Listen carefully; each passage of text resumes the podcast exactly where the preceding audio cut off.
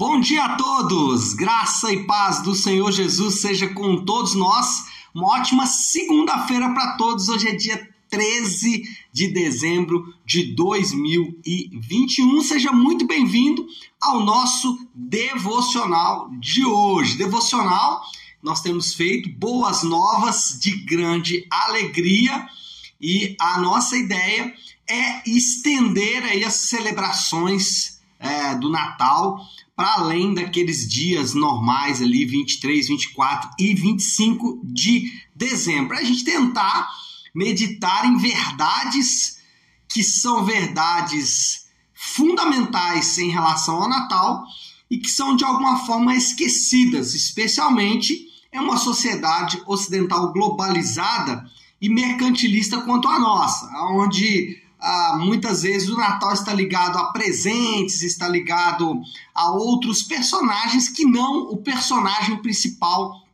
que é de fato o Senhor Jesus e o que ele veio fazer através do seu nascimento, a encarnação do Verbo, o que de fato significou a encarnação do Verbo. Bom, se você está acompanhando ah, o devocional fora dos dias normais, nosso último dia foi sexta-feira, sábado e domingo foi ligado a Hebreus e hoje nós vamos continuar falando em Hebreus. Então, hoje, Hebreus capítulo 8, versículo de número 6. Diz assim: Hebreus 8, 6. Diz assim: Agora, porém, o ministério que Jesus recebeu é superior ao deles.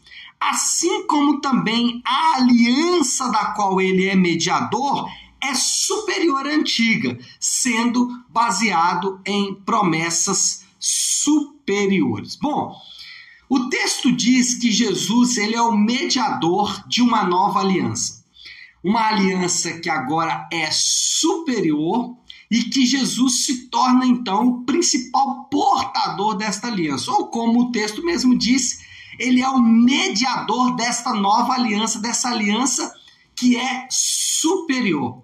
Agora, o que significa que Jesus, ou o que significa Jesus ser o mediador desta nova aliança? Primeira coisa é que essa aliança é comprada pelo sangue de Cristo.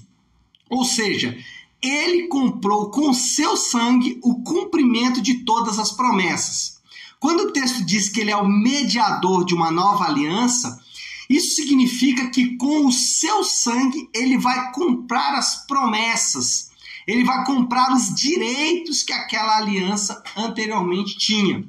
Isso significa que nós agora não, não somos mais, ou que não seremos mais justificados, ou o seu povo não é mais justificado por obras da lei. Aliás, nunca foi justificado por obras da lei, mas agora ainda mais, porque isso fica ainda mais evidente através da vida de Jesus. Eu me lembro de alguns anos atrás, quando eu estava meio chateado com algumas coisas, especialmente relacionadas ao ministério, e eu fui me aconselhar com um pastor que me acompanhava naquela época. E talvez essa tenha sido a melhor explicação, a melhor lição que eu tive sobre o fato de que Jesus comprou, nos justificou, comprou com seu sangue ah, os benefícios da aliança. Bom, nesse aconselhamento que eu estava aí com esse pastor, eu estava muito chateado e eu comecei a desabafar para esse meu pastor. Eu comecei a dizer: olha, eu não sou valorizado, é, eu trabalho muito no ministério, não recebo val é, valorização de ninguém. Os meus líderes não me valorizam, os meus liderados não me valorizam. Eu me sinto tão para baixo porque eu não sou valorizado por essas pessoas. E aí, esse pastor que na, na, época me acompanhava, ele não era o meu líder direto, mas me acompanhava, ele disse para mim o seguinte: Olha, Leonardo, o problema é que você está colocando o seu valor naquilo que você faz. Quando você não é justificado por Cristo, isso é até natural. Então você é bom por aquilo que você faz. Então, eu sou bom porque eu faço boas obras. Eu sou bom porque eu tenho um bom caráter. Eu sou bom porque eu sou esforçado. Né? Então, sem Cristo, isso faz sentido. Mas em Cristo, isso não faz o mínimo sentido, porque nós somos bons, o nosso valor não está em nós mesmos, mas está naquele que nos justificou. E como aquele que nos justificou é Jesus e ele é perfeito, nós não precisamos de valorização que não seja valorização do próprio Senhor Jesus. Nós não precisamos que ninguém nos valorize, porque o nosso valor não está naquilo que fazemos mais, mas o nosso valor está naquilo que ele fez por nós. Então, quando a Bíblia diz que nós somos comprados por um alto preço, quando a Bíblia afirma que nós somos comprados por Jesus, nós somos justificados por Jesus, isso significa que nosso valor não está mais naquilo que fazemos, mas o nosso valor está em Jesus. Aqueles que estão em Cristo, eles não precisam fazer nada para obter valor. Então você não precisa se casar ou dar-se em casamento buscando encontrar valor nisso. Você não precisa tratar as pessoas bem para encontrar valor nisso. Você trata as pessoas bem, você, você trata as pessoas bem, ou você é, se casa simplesmente por aquilo que ele fez por você na cruz do Calvário. Então, primeiro ponto aqui é que o que significa Jesus ser o mediador de uma nova aliança? É que agora a justificação está nele. Nós não precisamos mais ser justificados pelas nossas próprias obras. Em segundo lugar, é, o fato de que ele é o mediador da nova aliança significa que essa aliança é aplicada em nós pelo Espírito Santo. Ou seja, Deus, o próprio Deus, através do Espírito Santo, vai operar transformação no nosso interior. Então, um exemplo que eu dou muito interessante que ajuda você a entender isso aqui é aquela analogia da ponte de safena versus o transplante do coração. Quem conhece um pouquinho sabe que é, ponte de safena é quando existe alguma região do coração que não está irrigada pelo sangue, porque a artéria que conduz o sangue até aquela região está é, obstruída e o médico precisa pegar ali uma veia é, e fazer uma transposição do sangue de um lugar onde tenha é, que seja rico em sangue, né, uma outra artéria, e levar essa, esse sangue até aquele lugar que antes estava obstruído, que antes não tinha acesso de sangue. E aí ocorre ali uma revascularização, ou seja, aquele local que não tinha sangue antes, agora passa a receber sangue. Isso é uma ponte de safena. Só que o que Deus faz conosco não é uma ponte de safena. Ele não nos dá caminhos para irrigar de novo o coração, não. A proposta da nova aliança é que aquele coração seja arrancado e seja colocado um novo coração. Por isso que o cristianismo ele não é apenas uma religião de aparência.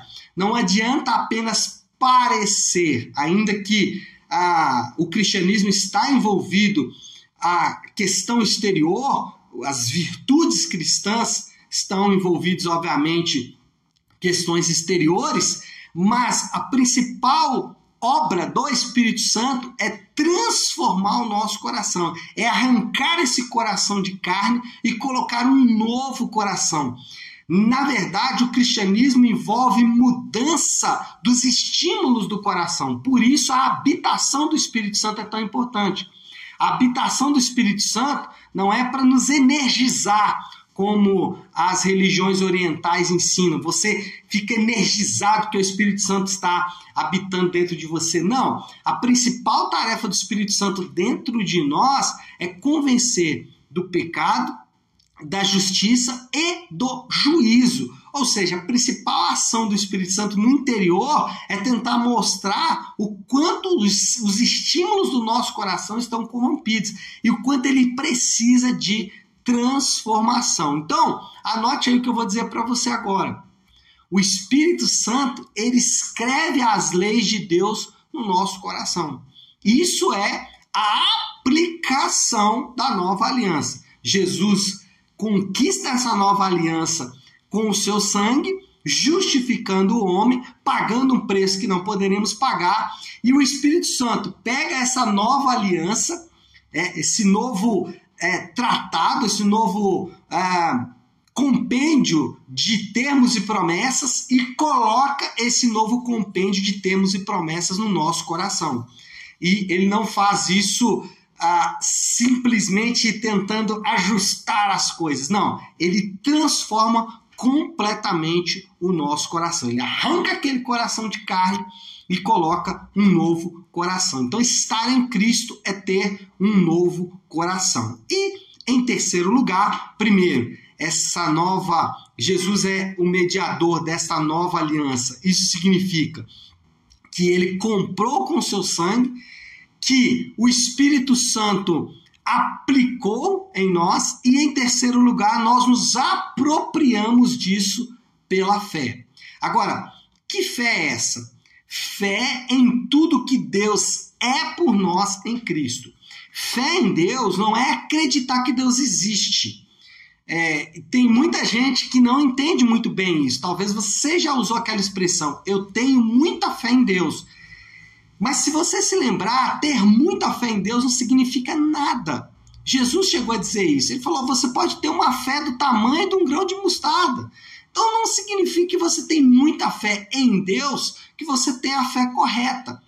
Então, quando a Bíblia diz fé, ela, ela está falando de uma, é, um conteúdo específico e um objeto específico. O objeto é Cristo. A fé que se espera daqueles que estão em Cristo é crer em Jesus. Mas crer em que sobre Jesus? Aí tem um conteúdo específico que está na Bíblia. Como Jesus nasceu, nasceu de uma virgem, nasceu é, pelo Espírito Santo, gerado pelo Espírito Santo. Ele viveu na terra entre nós, habitou entre nós, andou por toda parte curando e fazendo milagres morreu pelos nossos pecados e ao terceiro dia ressuscitou, prometendo que um dia voltaria. Então, esse conteúdo específico tem que estar presente na fé. Então, nós nos apropriamos de tudo isso que eu falei através da fé. Agora, preste atenção no que eu vou dizer. Fé não é uma conquista. Fé é um resultado. A fé bíblica não é uma conquista, não é algo que eu conquisto. Não é algo que eu falo, olha, consegui, oh, tenho fé agora. Não. Fé é resultado. Por isso que a Bíblia diz que a fé vem pelo ouvir. Ou seja, você vai ouvir primeiro, depois vai ter fé. A fé é o resultado do ouvir. Deixa eu dar um outro exemplo. Lembra de Abraão? Abraão, a Bíblia diz que ele creu em Deus e isso lhe foi imputado por justiça. Mais ou menos, esse texto explica o que nós estamos falando hoje em Hebreus 8,6. Ele diz o seguinte: Abraão creu em Deus e isso foi lhe imputado por justiça. Primeiro, ele está falando que Abraão creu em Deus. Quem é o personagem principal? Deus. Lembra que nós falamos aqui que Jesus ele comprou para nós a nossa justificação? Aí ele fala assim: Abraão creu em Deus e isso lhe foi imputado por justiça, foi imputado nele, foi colocado nele. É a obra do Espírito Santo de transformar o nosso interior. E o início diz que Abraão creu em Deus. Ele creu naquilo que Deus falou para ele. E o que Deus falou para ele? Se você voltar na história, lá em Gênesis 12, Deus fala para Abraão: Abraão, em ti serão benditas todas as famílias da terra. Então, o que Abraão fez é resultado do que ele ouviu. Então, fé não é uma conquista. Fé não é um pódio que você, so, que você vai subir. Fé é o resultado da ação de Deus em nós. Então, Jesus nos justifica com o seu sangue. O Espírito Santo aplica esta obra no nosso interior, por isso temos fé. Aqueles que têm fé, eles estão demonstrando algo que já aconteceu. Nós não vamos conquistar tudo isso para depois ter tudo isso. Não, nós temos tudo isso, somos justificados e imputados em nós a transformação. Por isso temos fé. Fé, então, é o resultado de tudo isso. Bom, Jesus é o mediador da nova aliança. essa nova aliança, ela é imputada a nós através do sangue de Jesus, que conquista por nós essa aliança. O Espírito Santo implanta essa nova aliança no nosso coração através da sua ação transformadora, e o resultado disso é que nós temos fé em Deus como é, nós acreditamos em Deus, cremos em Deus, em tudo isso que ele fez.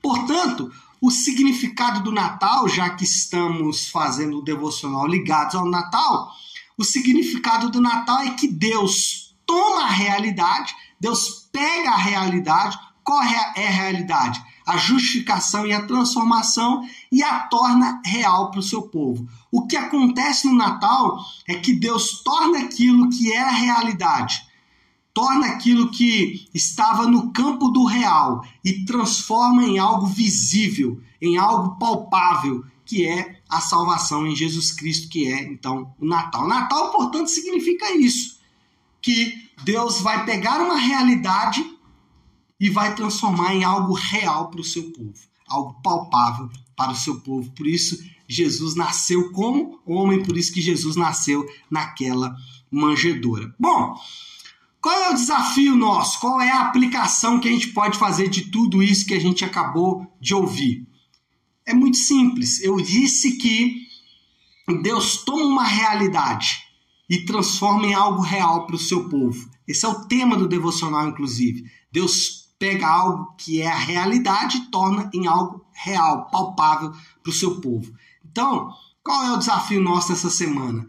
É, pela fé, crer na realidade de Deus. Pela fé você crê que o Espírito Santo transforma o seu interior, pela fé você crê que o Espírito Santo aplica a justificação no seu interior, que o seu valor não está naquilo que você faz, mas o seu valor está na obra de Cristo na cruz por mim e por você. Então, esse é o nosso desafio. É pela fé crer nas realidades de Deus e não na realidade aparente. Por isso que Paulo vai dizer lá em 2, Coríntios 4 que em 2 Coríntios 4 que ele não anda por aquilo que ele vê, mas ele anda pela fé. Se nós andarmos por aquilo que vemos, nós vamos tentar conquistar a nossa justificação por conta própria e ou viver transformação por conta própria. Mas aqueles que creem em Deus, eles confiam que essa justificação já foi feita em Cristo e que essa transformação também já foi realizada e está sendo realizada pelo Espírito Santo. Tá certo? Vamos orar? Vamos colocar tudo isso aí diante de Deus. É, toda segunda-feira eu gosto de começar a semana orando a oração do Pai Nosso. Então, se você puder agora, vamos juntos orar a oração que o Senhor nos ensinou, a oração do Pai Nosso. Pai nosso que estás nos céus, santificado seja o teu nome. Venha o teu reino, seja feita a tua vontade, assim na terra como no céu. Dá-nos hoje o nosso pão de cada dia. Perdoa as nossas dívidas, assim como perdoamos aos nossos devedores. E não nos deixes cair em tentação, mas livra-nos do mal, porque teu é o reino, o poder e a glória para sempre. Amém, amém e amém. Amém, pessoal? Bom, então é isso. Nós vamos ficando por aqui. Amanhã voltamos às 7h30 da manhã com o devocional Boas Novas de Grande Alegria, preparando o nosso coração aí para o Natal. Amanhã, 15 dia do nosso devocional, tá certo? Deus abençoe, ótima segunda-feira e ótima semana para todos.